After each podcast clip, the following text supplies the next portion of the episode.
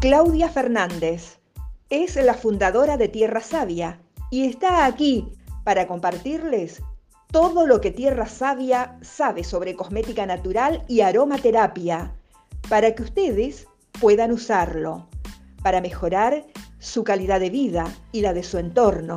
Además, para que aprendan de manera consciente a nutrir su piel, porque cuando empezamos a nutrir nuestra piel, este es un camino que no termina jamás.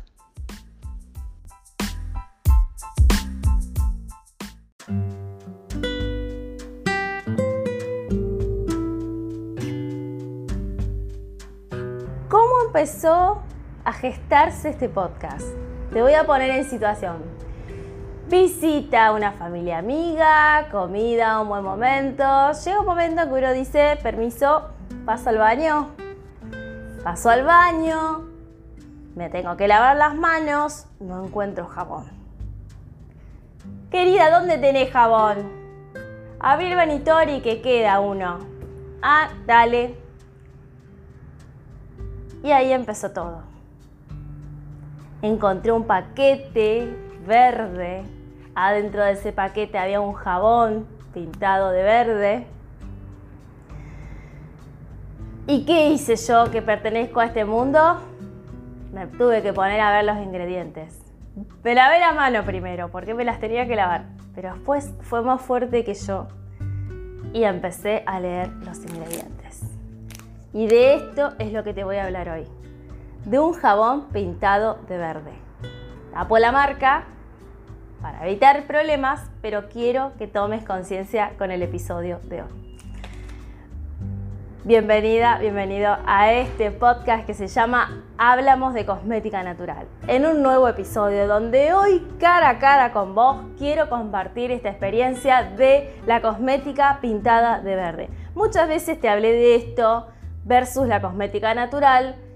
No pasa nada, la puedes seguir usando, están autorizadas, perfecto. Pero ¿sabes qué me gusta? Hacer un podcast donde yo te pueda informar ¿Qué es lo que vos te llevas a la piel? Me parece fantástico, ya que acá hablamos de cosmética natural, también hablar de la cosmética que, como hay un avance muy fuerte en el sector de la cosmética natural, la cosmética convencional se pinta de verde para ofrecer una opción, ¿no? Para seguir estando en el mercado.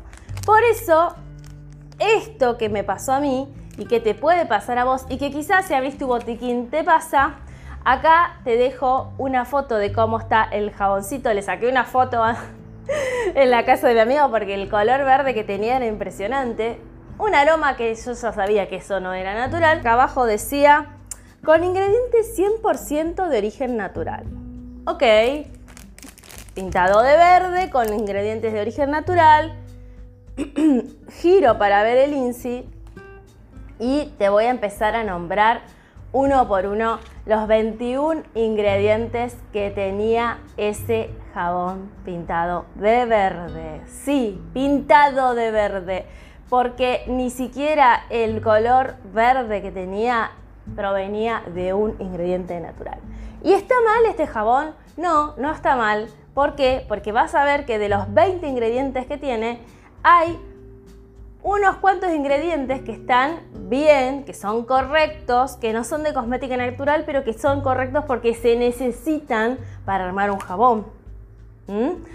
Sin embargo, lo que nos motiva a hacer este podcast es que esos ingredientes 100% de origen natural que figuran acá en esta etiqueta frontal del producto, en realidad cuando empezamos a recorrer el INSI y ver ingrediente por ingrediente, de esos 20 ingredientes, esos ingredientes naturales están en el puesto 14 y 15, los de origen vegetal, y hay uno de origen animal que está en el puesto 12. Después todo lo demás que tiene, eh, la mayoría es sintético, pero lo vamos a analizar uno por uno. Y yo te quiero decir algo, vos si estás en el mundo de la elaboración de cosméticos naturales, por ejemplo, jabón, sabrás que con menos de 10 ingredientes podemos lograr un buen jabón, tanto para un aseo personal como un jabón para lavar la ropa, ¿no? Si quieres un jabón sólido para lavar la ropa o para tu casa, se puede utilizar menos de 10 ingredientes en cosmética natural y lograr ese jabón. Si querés te apuesto la, te levanto un poco más la apuesta y te digo que con 8 lo haces. Pero sabes que me parece interesante recorrer esto de 20 ingredientes para ver qué es lo que se le está poniendo a esos cosméticos pintados de verde o que tienen una etiqueta verde en donde te dicen que vas a consumir algo natural. Por ejemplo, el ingrediente número uno se llama sodium oleato, oleato de sodio, sodium oleate. Es un eh, ingrediente que sí se puede usar en cosmética convencional y en cosmética bio también. ¿Por qué? Porque es un agente de limpieza y lo que ayuda es a mantener una superficie limpia. Es un agente emulsionante, favorece justamente la formación de mezclas íntimas entre líquidos eh, que serían invisibles, justamente modificando la tensión interfacial ejemplo agua y aceite, ¿no? O sea que se utiliza en las, eh, los productos de limpieza y lo vas a encontrar siempre. Y este es el ingrediente principal. Otro ingrediente, el segundo que tiene, porque vamos a hacer un paréntesis acá, si ya manejas la nomenclatura INSI, sabrás que el ingrediente que figura primero es el ingrediente que en mayor proporción está en un cosmético y en orden decreciente los demás. Por eso eh, está bueno recorrerlo y entender que recién en el puesto 14 y 15 tenemos ingredientes de origen vegetal natural. Entonces está bien, este ingrediente es correcto, no pasa nada, eh, se tiene que usar para hacer un jabón. Después vamos con sodium palmitate o palmitato de sodio. Eh, puede ser vegetal como puede ser sintético. En este caso no sabemos el origen de este palmitato de sodio. Es un agente de limpieza, además es un agente emulsionante, surfactante, reduce la tensión superficial de los cosméticos y favorece la distribución uniforme del producto en uso. Y además es un agente de control de viscosidad. O sea que también es un elemento necesario, correcto para hacer cosmética, tanto convencional como que se puede usar también en cosmética natural porque está autorizado, ¿no? O, digamos, las que hacemos jabones o, o alguna vez vimos alguna receta de un jabón en cosmética natural, se usa la soda cáustica, ¿no? que acá no la están usando, pero eh, digamos, es un elemento que se puede usar para hacer jabón. Acá no usan la soda cáustica o la sosa cáustica si estás en España, pero sí utilizan estos que estoy nombrando, que son justamente para que el jabón tenga esa espuma que conocemos característica y también para que se puedan unir superficies oleosas y eh, acuosas en esta preparación. Después el tercero que tiene es sodium laurate eh, jabón de sodio, le ponen entre paréntesis, y eh, en español sería laurato de sodio. ¿Qué hace el laurato de sodio? Es un agente de limpieza, es un agente emulsionante y es surfactante, ¿no? Eh, para que lo pasemos a un lenguaje más asequible, estos tres ingredientes que acabo de nombrar son los que contribuyen a que este jabón haga espuma. Y son correctos que se utilicen y están autorizados para, autorizar, para, para elaborar. El cuarto ingrediente, en orden decreciente de, la presencia de los ingredientes en este jabón, es el agua. Después sigue la glicerina. La glicerina se utiliza en cosmética. Puede ser de origen sintético, puede ser de origen vegetal, puede ser de origen animal. En cosmética natural elegimos la glicerina vegetal. En este caso no nos aclaran cuál es el origen de la glicerina, por lo tanto, sí está, es aceptable el uso de la glicerina en cosmética, pero si eh, este jabón fuera de cosmética natural, pediríamos que se aclare que es una glicerina vegetal. En este caso no lo sabemos, se utiliza muchísimo en los jabones, eh, es un polialcohol, favorece la humectación de la piel, le da un aspecto suave, le da un aspecto radiante, siempre tiene dosis eh, específicas en cada cosmético para ser usado. Eh, viene en forma de un líquido incoloro bastante viscoso. Eh, la verdad que está bien, se puede utilizar, es parte de un jabón, pero no nos quedamos con ganas de saber cuál es el origen de esta glicerina. Ya estamos en el puesto eh, número 5. vamos a seguir con el puesto 6, perfume, parfum decía. Bueno, Detrás del término perfume, eh, lamentablemente se esconden muchas moléculas que pueden ser eh, irritantes o potenciales eh, alérgenas. En Europa hay 27 moléculas que están reguladas para que si se incluyen en la elaboración de un cosmético sean publicadas porque son potenciales causantes de alergias. En este caso, bueno, el perfume eh, digamos, no, no nos está diciendo acá qué tiene, pero acá podría haber alguno de esos potenciales alergenos, como por ejemplo el linalón, el iral, el hilal. O sea, hay muchos, pero no, nos dice acá si están incluidos o no, solamente ponen perfume, ¿no? Vamos a ver que más abajo, casi al final, sí incluyen algunos de estos que son eh, alérgenos, pero acá no nos aclaran qué perfume usan. Después, en el puesto número 7 tenemos cloruro de sodio o sodium cloride, que em, lo vas a conocer más como la sal, eh, agente de carga, por eso se utiliza, reduce la densidad aparente de los cosméticos, es, algo que se utiliza en cosmética, tanto natural como convencional. Eh, vas a encontrar recetas de los dos lados. Este es un, ingrediente del mundo mineral eh, que no lo nombré anteriormente, pero sí es un ingrediente natural del mundo mineral y es el primer ingrediente natural que encontramos eh, en el puesto 7. Pero ¿por qué no le di tanta trascendencia? Porque como me llamó la atención el verde y las hojas, porque fíjate que acá hay una hoja de aloe, hay oliva, entonces pensé que esto iba a estar como más arriba en la fórmula. Em, cuestión que hasta ahora no lo estamos encontrando, pero bueno, la sal sí se utiliza, Puede servir también para reducir o inhibir eh, un olor eh, en un producto. Obviamente que se utiliza en, los productos de higiene como por ejemplo los de higiene bucal, em, también en los desodorantes, eh, también es un agente de control de viscosidad, eh, se puede usar para espesar, por ejemplo champú, geles de ducha, em, preparaciones em, orales para limpiar y eliminar malos olores, o sea, tiene diferentes usos y eh, te la quería nombrar porque me parece que es importante que, sepas que se utilizó. Después en el puesto número 8 tenemos un ingrediente que puede ser controversial, depende para qué se use. Óxido de titanio, este ingrediente, eh, especialmente en sustancias que sean para inhalar, está prohibido porque puede ser eh, tóxico, está en estudios todavía si es cancerígeno o no por inhalación, por lo tanto en productos en aerosol en Europa está, está prohibido y también se recomienda evitar la inhalación, sobre todo cuando viene en su presentación de nanopartículas, que acá no aclaran si es nano o micropartículas, eh, porque es muy malo para las vías respiratorias. Eh, hay Digo que, está en controversia porque está prohibido para algunos productos, como por ejemplo para eh, los productos de higiene bucal, por ejemplo pastas de dientes, para niños y adultos una eh, crema para aparatos eh, ortopédicos, cepillos de dientes para adultos. En, todos esos eh, productos está prohibido.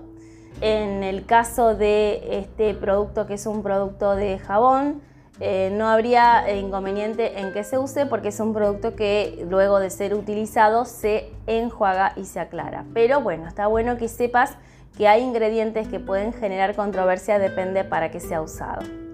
Ahora, en el puesto número 9 encontramos un ingrediente totalmente prohibido para la cosmética ecológica y natural, que es el tetrasodium EDTA.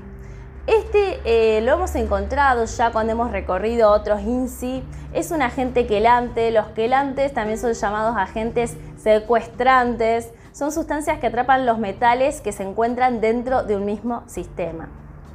Los agentes quelantes tienen un rol importante en la estabilidad y eficacia de algunos productos cosméticos y es por eso que se usan habitualmente. ¿Qué pasa? No presenta ningún problema para nosotros. El problema que presenta este ingrediente es para el medio ambiente.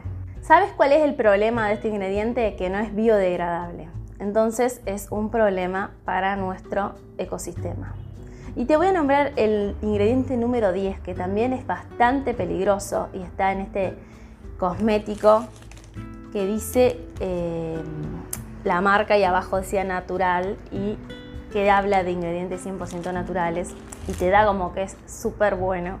Y está probado, de hecho, por las autoridades sanitarias, ¿no? Eso ya lo hemos hablado, que hay cosas que no son tan buenas para el cuerpo o para el medio ambiente y sin embargo gozan de la, autorización de autoridades sanitarias. Es un dilema, es un proceso que va a llevar un tiempo, pero estoy segura que toda la fuerza que está teniendo el sector va a hacer que en algún momento se empiecen a replantear que se pueden utilizar otros ingredientes para hacer cosméticos que no le hacen daño al medio ambiente o que reducen el daño al medio ambiente.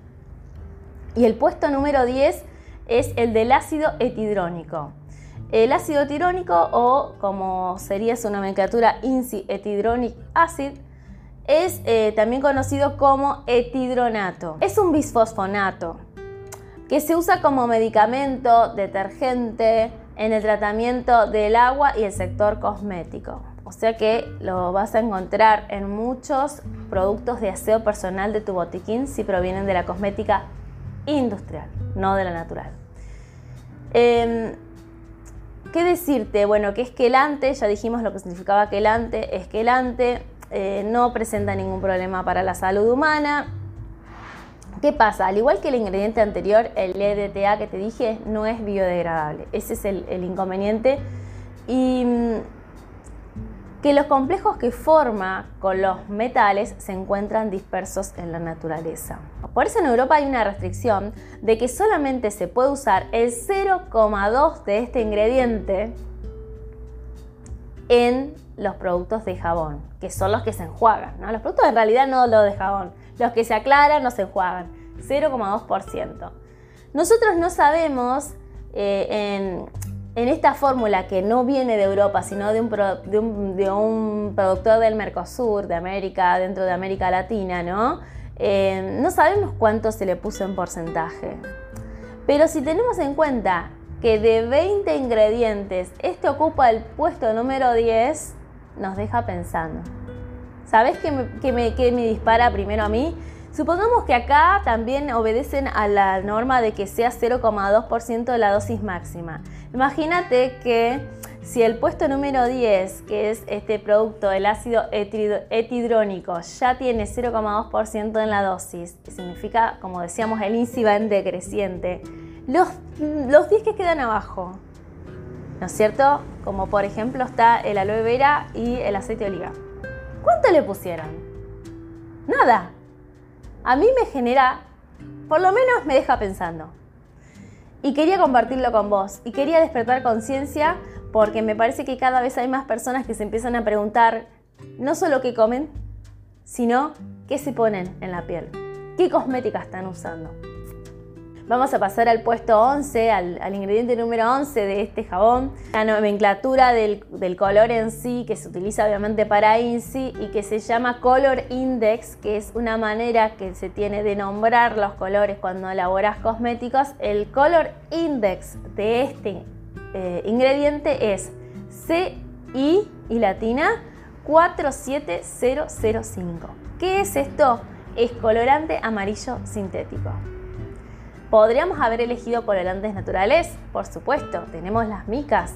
Podemos poner micas que son naturales, vienen del mundo mineral y dan unos colores hermosos a los jabones. Lo que pasa es que son más caras. Vamos con el... Eh, obviamente que no, no está prohibido usarlo, pero yo te quiero contar de qué está compuesto este jabón que lo ves pintado de verde, nada más. ¿Lo puedes usar? ¿Está aprobado? Sí. Pero está bueno saber qué estás usando. Sobre todo en el INSI, cuando se nombran cosas con, con nomenclaturas justamente o con color index, como es el tema de los colores, está bueno saber qué significa eso. Y en el puesto número 12 tenemos un ingrediente natural del mundo animal, que es la Non-Fat Dry Milk, que es extracto de leche seca no grasa. ¿Para qué se usa esto? Se utiliza como un agente del cuidado de la piel que lo que hace es mantener la piel en buenas condiciones. ¿Está bien? Sí, obvio. Está, eh, ¿Es válido? Sí, es válido. ¿Lo pueden usar los veganos? Eh, y no, porque no usan productos que vengan del mundo animal. Está bueno saber qué te estás poniendo. Lo vuelvo a repetir. Vamos al ingrediente número 13. El ingrediente número 13, también por su color index te lo voy a nombrar, es C y latina 61570. ¿Qué significa esto? Es el colorante verde sintético. De nuevo, ¿existen en el mundo natural colores que les puedan, eh, productos o ingredientes que puedan dar un color verde a un cosmético? Sí, existen un montón. Por ejemplo, las micas. Pero no solamente las micas, hay polvos vegetales que también dan color verde. Lo que pasa es que, eh, primero, tendría que reformularse este jabón. Segundo, quizás incrementa el coste del producto. No lo sé, pero me interpreto que sí. Y por eso no se utilizan porque estos son más baratos. Y te digo algo, están aprobados los, las micas para la cosmética eh, natural. Aparte son, eh, provienen del mundo mineral, no se tienen que plantar para que crezcan, por lo tanto ni siquiera necesitan certificación. Pero bueno, tienen un costo superior. Vamos con el ingrediente número 14. Y en el ingrediente número 14 tenemos recién el aceite de oliva, gente. El número 14 de 20 ingredientes que tiene este jabón. Es un, un es un aceite de origen natural, vegetal, muy bueno para nutrir la piel. A nivel INSI tiene la función de enmascarador. ¿Qué significa enmascarador? Reduce o inhibe el olor o sabor básico del producto. Otra función INSI es un agente para el cuidado de la piel porque la mantiene en buenas condiciones. Como acabo de decir, es muy bueno a nivel nutritivo para la piel. También balancea mucho eh, la oleosidad de la piel. Está buenísimo. Es un agente de fragancia, se usa para perfumes y materias primas aromáticas, está aprobado para cosmética bio, perfecto. Por fin encontramos dentro de esta gran lista ingredientes que se usan. Pero qué pena que los encontramos tan abajo, ¿no? En el INSI. Ahora te digo otro ingrediente que es natural, que es el aloe barbadensis leaf juice powder. ¿Qué significa esto? Es el jugo de la hoja de la aloe vera hecho polvo. De hecho, ese ingrediente también le puede dar un color verde al producto, pero evidentemente acá lo usan en tan poquita cantidad que necesitaron utilizar el colorante sintético verde que mencionábamos arriba. Entonces, en el puesto 15 de estos ingredientes de este jabón natural, o llámase natural por la industria, encontramos recién el aloe vera. Qué llamativo, ¿eh? Porque fíjate que cuando me muestran la etiqueta me lo muestran como que tiene aloe vera y como que tuviera aloe vera y aceite de oliva, este jabón y yo me voy a bañar con el jabón verde y voy a sentir, pero es todo, valga el chiste, pura espuma, gente. Está bueno conocer esto y tomar conciencia. Entonces está bien, el, aloe vera las propiedades son innumerables, ¿no? Refrescante, regenerante para la piel, cicatrizante, equilibra también, por eso se puede, estridoya en Ayurveda, se puede usar para cualquier tipo de piel, es calmante. Acá lo usan específicamente, te voy a leer, eh, porque su función INSI tiene que ver con el cuidado de la piel, ¿no? Justamente para mantenerla en buenas condiciones, pero qué pena que esté tan abajo. Y en el puesto 16 de esta lista de 20 ingredientes de este jabón pintado de verde, tenemos el lilial, que yo lo nombré hace rato, pero no dice lilial en el INSI. Te lo voy a nombrar con, la nomenclatura INSI que eh, es más larga butil, butilfenil metilpropional. Eso es lilial, que también se puede conocer por las siglas BMHCA.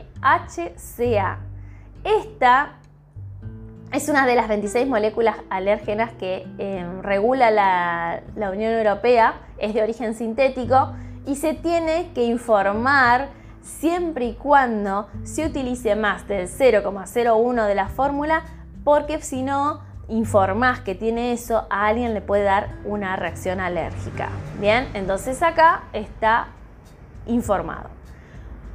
Totalmente innecesario eh, para la cosmética natural. Podríamos usar otros aromas, podríamos valernos de, si tuviera un, un jabón que tiene ingredientes naturales de verdad, quizás hasta con los mismos ingredientes naturales que tiene, no necesita tanto, tanta fragancia, porque ya de por sí emana una fragancia. O sí, podemos elegir un aceite esencial que no sea eh, causante de alergias e incluirlo. Podemos analizarlo, podemos ver, hay otras maneras de darle un perfume eh, a los productos, bueno, pero esta no está autorizada para cosmética natural. Y acá en el puesto 17 te voy a nombrar una que tampoco está autorizada, que se llama salicilato de bencilo, que yo lo leí con la nomenclatura INSI y decía bencil salicilate. Entonces, eh, digo, ¿qué es esto? Puede ser de origen natural, como puede ser de origen sintético. Hay de los dos. ¿Por qué eh, no te recomiendo que utilices esto en tu cosmética? ¿Y por qué no lo recomienda tampoco la Unión Europea? Yo hablo mucho de la Unión Europea viviendo en Argentina, no porque admire a la Unión Europea, pero sí admiro en realidad el proceso que tienen para educar al respecto de la cosmética natural en la Unión Europea y de la cosmética en general. Y en ese proceso que está años luz del que hay acá, hay eh, reglamentaciones que son más claras respecto a estos ingredientes y que acá todavía no las tenemos. Por eso me refiero tanto a Europa. Quiero que aclarar esto porque capaz que alguien me dice por qué todo el tiempo habla de Europa. ¿Saben qué? Porque ellos ya están un paso adelante de todas las leyes y reglamentos que hacen falta acá. Por eso. Y ellos lo tienen de esta manera reglamentado. Está dentro de la lista de las 26 moléculas que pueden causar alergia. Este salicilato de bencilo y por eso eh, se desaconseja en cosmética bio. Y hay algo más todavía. Eh, bueno, como te decía, eh, se, puede, se puede producir por plantas, como se puede producir en un laboratorio. Eh, en algún momento se utilizaba como un absorbente de los rayos ultravioleta, pero después se, dio cuenta que dieron cuenta que no era tan eficaz. Eh, si se utiliza en la proporción del 0,01 eh, en los productos que requieren enjuague, estaría autorizado, por más que en cosmética ecológica no se recomiende. ¿Y por qué no se recomienda? Porque todavía está en estudios, en investigación, que puede ser un disruptor endocrino. Por eso también se evita utilizarlo. Acá está publicado, interpretamos que probablemente tenga más del 0,01 de la fórmula o el 0,01 de la fórmula y por eso lo están informando.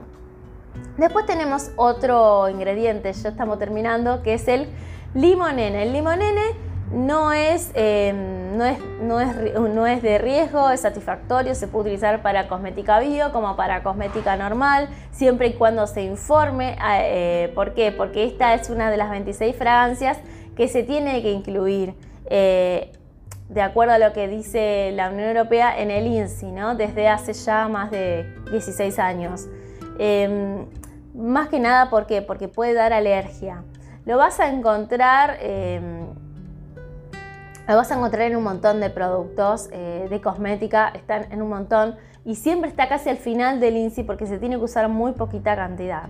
Entonces eh, ellos lo publicaron. Y después otro ingrediente que, publicaron por la misma razón es el citronelol, que está con este, este ingrediente, es una molécula olorosa que también está dentro de esas 26 eh, alergenas publicadas que, en Europa sobre las que hay que publicar en el INSI. Eh, y em, generalmente está presente en aceites esenciales como por ejemplo el de geranio, el de rosa, el, aceite de, de, lemongrass, o sea, lo tienen. Entonces está bueno que lo publiquen. ¿Se tiene que usar? Sí, se puede usar, perfecto, pero siempre publicando por este tema de que puede ser un potencial alérgeno. Y por último, el ingrediente que utilizan se llama cumarina o Coumarin, como sería el nombre INSI, ¿no? Que es, em, se puede utilizar eh, la versión sintética de la cumarina como la versión vegetal, eh, tanto en los ingredientes que, en el ingrediente que nombré anteriormente, el citronelol, como en la cumarina. Acá no nos aclaran si viene del mundo vegetal o viene del mundo sintético, no lo sabemos. De todas maneras, es un porcentaje tan pequeño que esto no sería un problema en esta fórmula, ¿no? Eh, los problemas ya los acabamos de nombrar en varios ítems. Eh, la cumarina también es una fragancia que hay que publicarla porque puede llegar a causar alergias. Eh, y digamos, esta sería la última, el último ingrediente de este jabón pintado de verde que me me, llevó y me motivó a compartir con ustedes cómo en el mundo de la cosmética industrial se comparten eh, productos a un muy bajo precio porque después me fijé y este producto sale mucho más barato. Vienen tres y sale mucho más barato que comprarte un jabón hecho por alguien que haga cosmética natural, ¿no? Sale muchísimo más barato, pero ¿saben qué? Cuando uno ya empieza a mirar qué es lo que se está poniendo, por lo menos se pregunta si quiere invertir en algo que no vaya eh, alineado con el estilo de vida que está empezando a tener y con sus creencias, con sus sistemas de valores, porque si en tu sistema de valores está el respeto por el medio ambiente y te compras un jabón pintado de verde, me parece que no estás alineada o alineado. Entonces me pareció perfecto este podcast, súper informativo, para que juntas, juntos desentrañemos esta etiqueta eh, pseudo natural, dícese natural, para que entendamos cómo ante el auge de la auténtica cosmética natural, y sí en armonía con el medio ambiente, aparecen las grandes firmas con un producto que parezca ser alternativo a esos.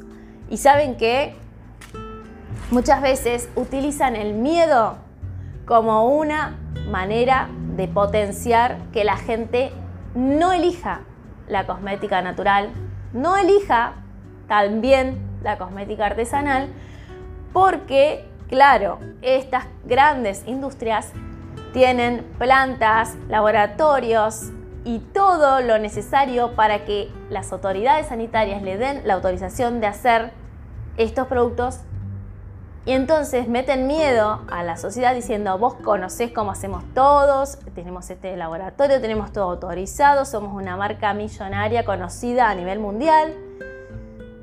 No le compres a esa persona que hace jabones, no sabemos dónde y que no sabemos si están autorizados para usar o no. De esta manera textual como yo te lo estoy diciendo, ¿lo dicen? No. Pero presta atención a las publicidades que estás viendo últimamente en el mundo de la cosmética convencional de las grandes firmas y te vas a dar cuenta que empiezan a apuntar a ese lado para que la gente tenga miedo y desconfianza del productor artesanal o del productor de cosmética natural que ya no es artesanal, pero que está haciendo un cosmético que es una competencia para ellos. Porque tenemos dentro del mundo de la cosmética natural gente que lo hace de manera artesanal, gente que lo hace a nivel industrial y que es natural y que, está, y que logró recibir una autorización y que son una competencia para estas grandes firmas. Me parecía bárbaro, genial abrir este debate y quedo abierta a todas las inquietudes que tengan.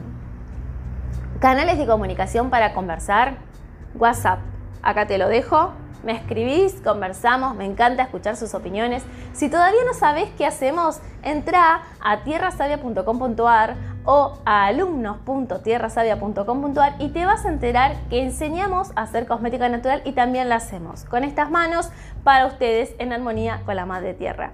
¿Querés escribirnos un mail? Este podcast te generó pensamientos, reflexiones, comentarios. Mándanos un mail a info arroba tierrasavia.com.ar. ¿Quieres saber qué estamos haciendo en nuestras redes sociales? Date una vuelta por Instagram, arroba tierra.savia, que es donde más movida hay. Si nos quieres seguir ahí, nos vas a encontrar, nos podés escribir, nos podés comentar, lo que vos quieras. Estamos abiertos al diálogo. Y por supuesto, no te olvides que podemos aparecer también en Facebook y en TikTok como Tierra Sabia con B. Muchas gracias, así termina el episodio de este podcast de hoy. Espero que te haya gustado. De corazón lo hice porque es necesario informar y tomar conciencia. Muchas gracias por darte tiempo de verlo, muchas gracias por darte tiempo de difundirlo. Sigamos vibrando alto y sigamos eligiendo a conciencia la cosmética que usamos. Gracias.